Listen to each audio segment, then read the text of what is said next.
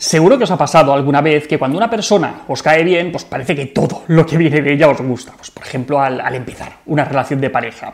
Y por el contrario, que cuando alguien se os atraviesa, parece que todo lo que venga de ella molesta o lo cuestionamos, porque pff, viniendo de ella ya se sabe. Esto es algo muy normal, es algo muy frecuente. Y lo que hay detrás es un sesgo cognitivo que tenemos todos, del que no siempre somos del todo conscientes, pero que está ahí, influyendo en nuestra percepción del mundo y en nuestra forma de pensar y de relacionarnos. Hoy vamos a hablar sobre el efecto halo. El efecto halo se refiere a un sesgo cognitivo, un pequeño error en nuestra forma de pensar por el que una vez tenemos una idea acerca de una persona, la nueva información que nos va a llegar se va a ir acomodando a la que ya teníamos previamente formada. De esa manera, a partir de un rasgo concreto, generalizamos esta idea positiva o, negativa a otras características que en realidad no tienen por qué estar relacionadas con, con esa primera que hemos percibido. Y ojo, que esto no solamente se aplica a personas, también se aplica a situaciones, a objetos, a ideas, vamos, a un montón de cosas. Y es que cuando decimos eso de que la primera impresión es la que cuenta, nos estamos refiriendo precisamente a este efecto halo. Por eso nos arreglamos más para ir a una entrevista de trabajo o a una primera cita. Lo que queremos es causar una buena impresión porque sabemos que esa primera impresión es importante y ojo, que lo hacemos bien, porque según los datos es verdad que, que, efectivamente es importante. La primera información que nos llega acerca de algo o de alguien acaba arrastrando al resto de la información y acaba condicionando la impresión general que nos vayamos a, formar en última instancia. En 1946, el psicólogo Solomon planteó un experimento en el que una persona era descrita como, atención, inteligente, trabajadora, impulsiva, crítica, testaruda y envidiosa. Y luego teníamos a otra persona que era descrita como envidiosa, testaruda, crítica, impulsiva, trabajadora e inteligente. Pues bien, la primera persona recibía evaluaciones más positivas que la segunda, a pesar de que los adjetivos empleados para describirlas eran exactamente los mismos. Lo único que cambiaba era en el orden en el que se habían presentado. En el primer caso, los adjetivos positivos se presentan en primer lugar y esas ideas afectan a cómo se recibe la información posterior, de forma que lo que prima es la inteligencia y el hecho de ser una persona trabajadora. Y digamos que lo que viene detrás, pues no sería tan importante. Pero, por su lado, a la persona a la que se define en segundo lugar, con adjetivos negativos como envidiosa y cabezota, estas ideas serían las que eclipsarían al resto, haciendo que incluso atributos positivos pues se irían a interpretar de una forma un poco más, más negativa. En el primer caso, a la persona inteligente y trabajadora se le puede disculpar el hecho de ser un poco cabezota o envidiosa, pero en el caso de la persona envidiosa y cabezota no nos gusta nada que además de esto sea también trabajadora e inteligente, porque esos atributos que en el primer caso eran positivos, en este caso pueden incluso llegar a ser percibidos como, como una amenaza. Como seguro que muchos estaréis pensando, efectivamente, este efecto halo está muy relacionado con el efecto Pigmalión, del que os he hablado un montón de veces.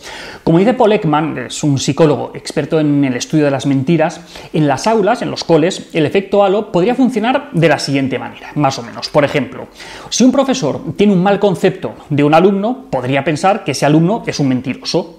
Al no fiarse de ese alumno, le va a tener más vigilado y, aunque mienta tanto como otros alumnos, al estar más vigilado es más probable que le pillen si miente, con lo que al final, mintiendo exactamente igual que el resto de sus compañeros, le van a pillar más veces y de esta manera se acabaría confirmando la idea previa del profe de que es que este chaval no es de fiar. Y entonces ya tenemos la profecía autocumplida. Y lo mismo pasaría al contrario, el alumno preferido del profesor puede estar mintiendo con la misma frecuencia que el niño que se ha etiquetado de conflictivo, pero al no levantar sospechas no le van a pillar tantas veces. En el ámbito de la publicidad y el marketing son muy conocedores de este efecto y lo utilizan para transferir los atributos positivos de una persona famosa y con buena reputación a un producto que quieren promocionar.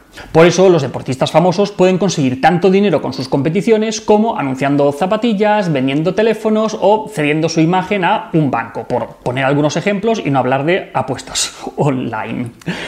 Otros ejemplos del, efecto halo en el mundo de, la publicidad y del marketing serían esas campañas tan agresivas en las que invierten un pastizal en publicitar algunos productos gancho muy rebajados en los supermercados, por ejemplo, con lo que hacen que la gente vaya allí corriendo a comprar esa tostadora o ese microondas que están tan rebajados, pero luego salen con el carro hasta arriba de muchos otros productos que quizá no estaban tan bien de precio. Como el microondas era barato, asumes que todo lo que hay ahí probablemente sea barato aunque lo más probable es que no sea de esa manera. En realidad, lo que han hecho ha sido poner un gancho y tú has acabado picando.